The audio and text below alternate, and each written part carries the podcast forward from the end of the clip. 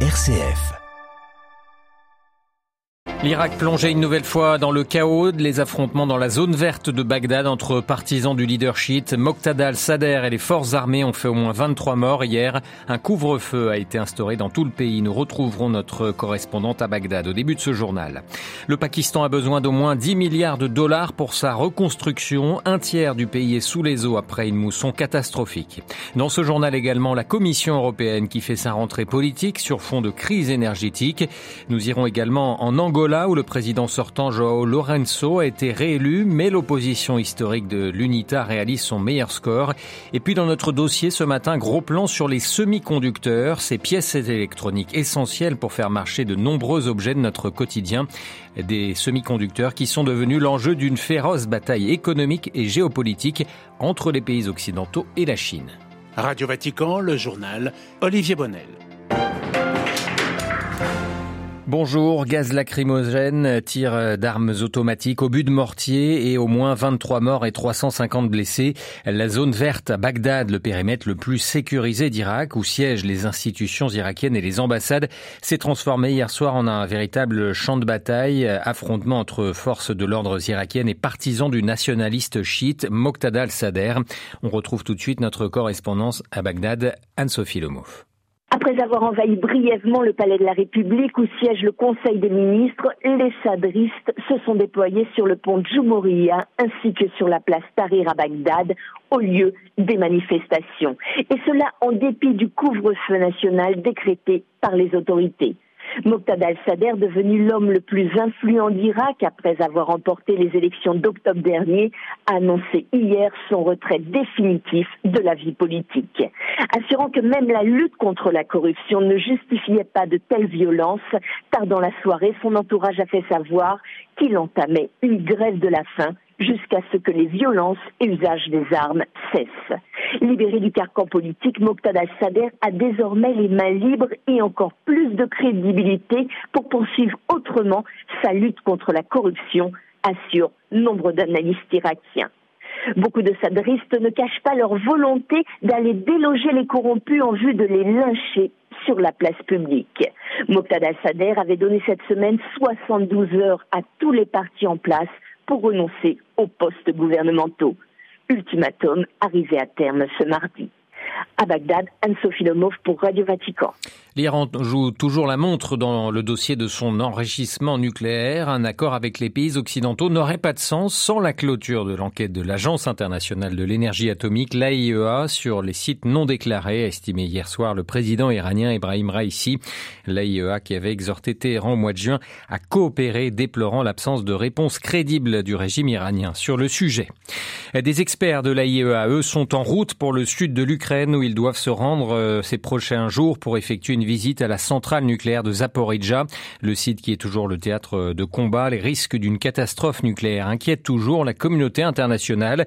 Le maire de Zaporizhzhia a dit distribuer depuis une semaine des comprimés d'iode à la population euh, près de la centrale dans un rayon de 50 km, des, des comprimés d'iode à prendre en cas d'alerte aux radiations.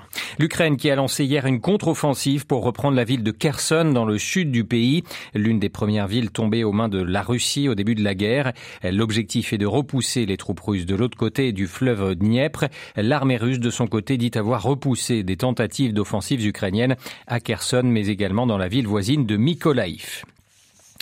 Face à la catastrophe des inondations, le Pakistan et les Nations Unies lancent un appel aujourd'hui aux dons.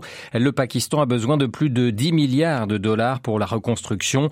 Les crues et les pluies diluviennes ont fait plus de 1130 morts et 33 millions de sinistrés dans le pays. Selon les autorités pakistanaises, un tiers du pays serait sous les eaux. Emmanuel Derville. Après des températures tutoyant les 50 degrés et des feux de forêt au début de l'été, le Pakistan affronte ses plus graves inondations depuis 12 ans. Cette succession de catastrophes met en lumière la vulnérabilité du pays au changement climatique. Alors que le Pakistan est l'une des nations les plus pauvres de la planète et qu'il n'est pas responsable du dérèglement du climat, il en subit les conséquences. Lors des inondations de 2010, les experts de l'Organisation météorologique mondiale basée à Genève pointaient du doigt la hausse des températures des océans pour expliquer les averses soudaines et violentes qui avaient balayé le pays. Un phénomène qui s'est sans doute répété cette année. Les pluies de la mousson ont été presque trois fois plus importantes que la normale. La tragédie remet sur la table la question de la justice climatique. Dans son éditorial de ce matin, le quotidien pakistanais Dawn estime injuste que la population sacrifie sa vie et sa maison pour les dommages causés au climat par les pays industrialisés. New Delhi, Emmanuel Derville pour Radio Vatican.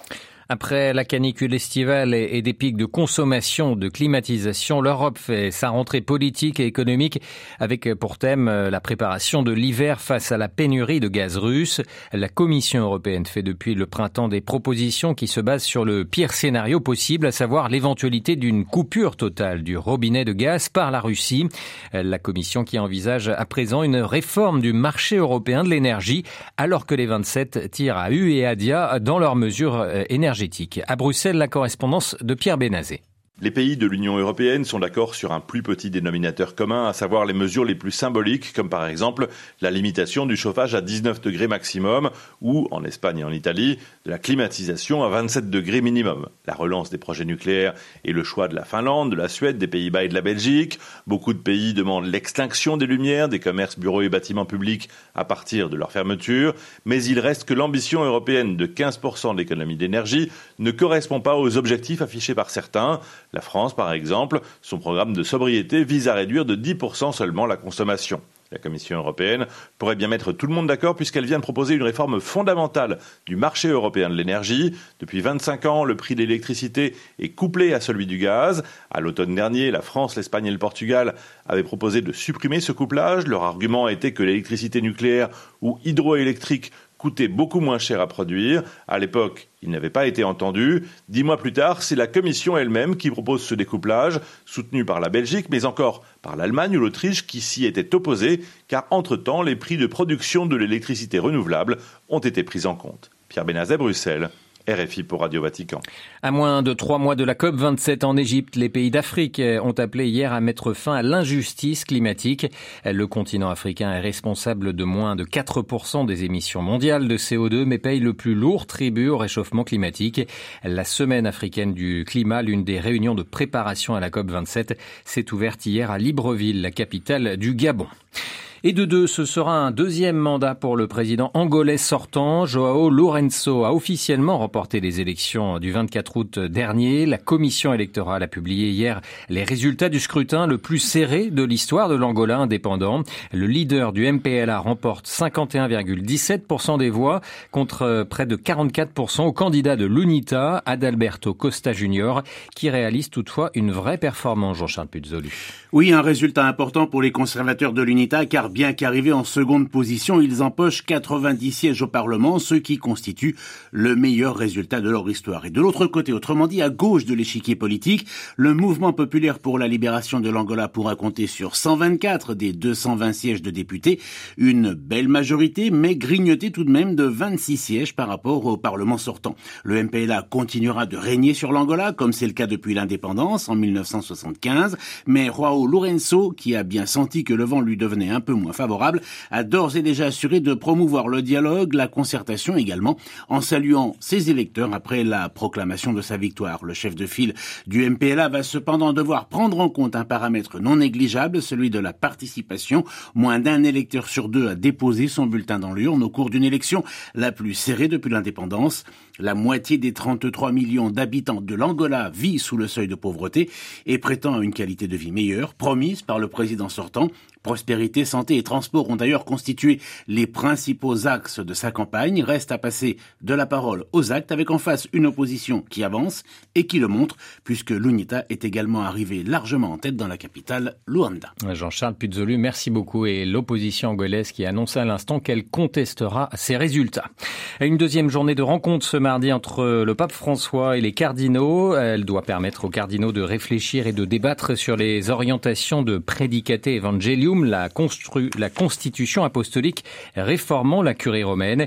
Hier, leur réflexion s'est concentrée sur l'importance de la communion dans l'Église et l'appel missionnaire à témoigner de l'amour de Dieu pour tous. cette réunion se, tient dans la salle du Synode au Vatican. Cet après-midi à 17h30 dans la basilique Saint-Pierre, le pape François célébrera la messe avec les nouveaux cardinaux qu'il a créés samedi dernier. Une cérémonie que vous pourrez suivre avec commentaires en français sur notre site et notre page Facebook.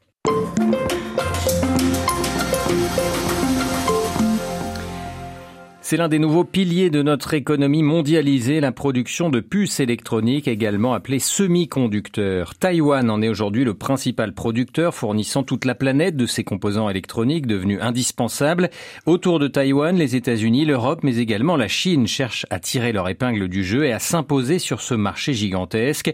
Marc Julienne est chercheur responsable des activités Chine à l'IFRI, l'Institut français des relations internationales.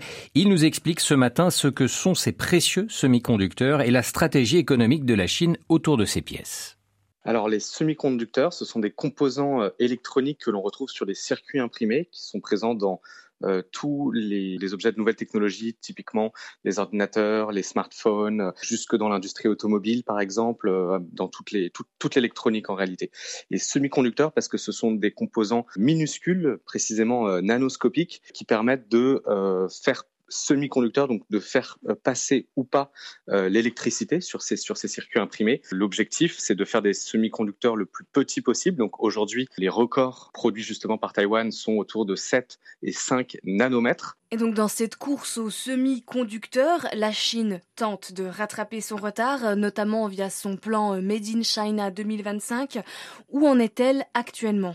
Les semi-conducteurs, en réalité, sont la brique technologique fondamentale pour toutes les technologies d'aujourd'hui et pour les technologies de demain. Euh, on pense à l'intelligence artificielle, les capacités quantiques, la voiture autonome, etc. La Chine a un retard euh, assez significatif dans les semi-conducteurs, comme d'ailleurs beaucoup de pays dans le monde. Et, et, donc la Chine, qui cherche à devenir la première puissance mondiale en 2049. C'est le centenaire de la République populaire de Chine. Donc veut devenir la première puissance dans tous les domaines, militaires, économiques, mais aussi et même prioritairement technologiques, a besoin de la maîtrise de ces semi-conducteurs, puisque justement c'est euh, la, brique fondamentale, sans quoi il n'est pas possible d'inventer les smartphones de demain, la voiture autonome, etc., des, satellites plus, plus performants, etc. Cependant, les ambitions chinoises sont freinées notamment par les sanctions américaines. Euh, comment cela fonctionne-t-il? Alors tout à fait, oui. les États-Unis ont euh, inscrit un certain nombre d'entreprises de République populaire de Chine sur une liste en fait d'interdictions d'exportation et de réexportation. C'est-à-dire que toute technologie ou euh, propriété intellectuelle américaine ne peut plus être euh, exportée vers achetée en réalité par ces entreprises euh, chinoises et de réexportation, c'est-à-dire même d'autres technologies qui seraient fabriquées au hasard par, à Taïwan, ne peuvent pas, si, elles, si elles comportent des composants ou de la propriété intellectuelle américaine, ne peuvent pas être réexportées vers la Chine. Et donc là, c'est une euh, un objectif de la part des Américains de justement entraver euh, la progression euh, à la fois de l'innovation dans les semi-conducteurs en Chine, mais aussi tout simplement dans d'autres secteurs technologiques. En termes de globalisation, comment fonctionne l'industrie des semi-conducteurs? Est-ce qu'aujourd'hui on a un seul pays qui est capable de produire seul ces semi-conducteurs? Cette industrie-là est extrêmement mondialisée. Et donc même si Taïwan est évidemment un acteur dont tout le monde est dépendant et qui a pour le moment le monopole de la production des semi-conducteurs les plus performants, donc pas tous les semi-conducteurs, mais en tout cas les plus performants. Il faut quand même rappeler, et c'est là justement le levier que, dont disposent les États-Unis, que c'est une industrie extrêmement mondialisée. Donc Taïwan n'est pas autonome sur l'ensemble de la chaîne de valeur des semi-conducteurs.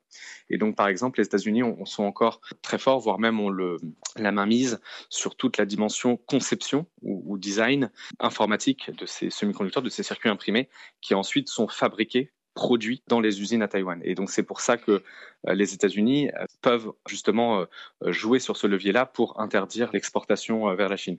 Et donc c'est une, c'est une industrie qui est vraiment tout à fait mondialisée. Et donc quand bien même la Chine parvenait à prendre Taïwan et à, se saisir de, l'industrie des semi-conducteurs, ce qui n'est pas du tout euh, chose facile, la, Chine ne maîtriserait pas de toute façon l'ensemble de la chaîne de valeur. Actuellement, personne n'est totalement euh, autonome sur l'ensemble de la chaîne de valeur. Voilà, interrogé par Marine Henriot, Marc Julienne, responsable des activités Chine à l'IFRI, l'Institut français des relations internationales, était ce matin l'invité de Radio Vatican.